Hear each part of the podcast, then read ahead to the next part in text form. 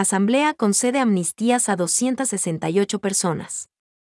Con 99 votos afirmativos, 16 negativos y 10 abstenciones. El Pleno de la Asamblea Nacional, en una extensa sesión que duró hasta las 4 de la mañana, concedió amnistías a 268 personas. Luego de conocer las fichas ejecutivas individuales de los solicitantes, la base normativa internacional del Sistema Universal de Derechos Humanos, el marco constitucional, legal y reglamentario, así como la competencia del legislativo para otorgar amnistías.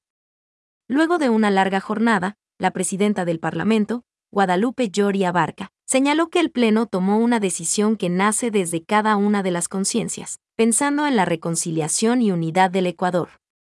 Estos resultados van a reconciliar al país, hemos trabajado por la unidad que tanto esperaba nuestro Ecuador. Me siento muy contenta de que nuestros compañeros, los luchadores populares, defensores de los derechos humanos, del agua y la naturaleza y todas sus familias hoy recuperan su libertad. La justicia en el país y la tan ansiada reconciliación y unidad nacional, resaltó.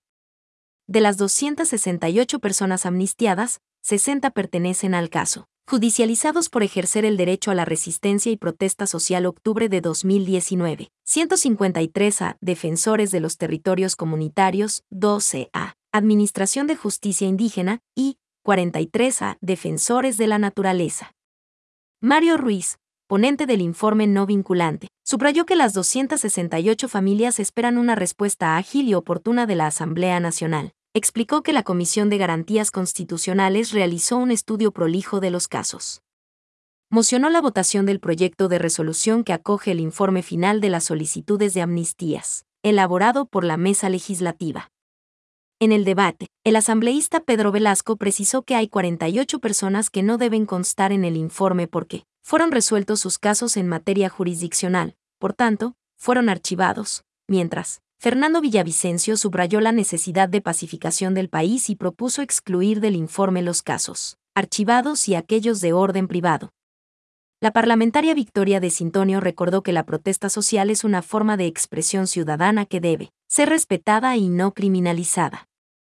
Bruno Segovia dijo que se suma al pedido de amnistías señaló que no puede haber paz y armonía si no se respeta los derechos de la naturaleza, de pueblos y nacionalidades. Guido Chiriboga mencionó ser partícipe de defender el Estado de Derecho y la propiedad de las personas. Propuso separar los casos de pedidos de amnistías y votar por cada uno de ellos. La presidenta de la Asamblea Nacional, Guadalupe Llori, luego de escuchar a cada una de las bancadas, cerró el debate para proceder de inmediato a la votación. Más de siete horas, tomó el tratamiento del informe no vinculante aprobado por la Comisión. En cada una de las temáticas, la mesa legislativa identificó el estado procesal de la causa, el proceso judicial, la acción o infracción, dependencia jurisdiccional, análisis de la causa y conclusiones con los nombres de los ciudadanos a ser amnistiados.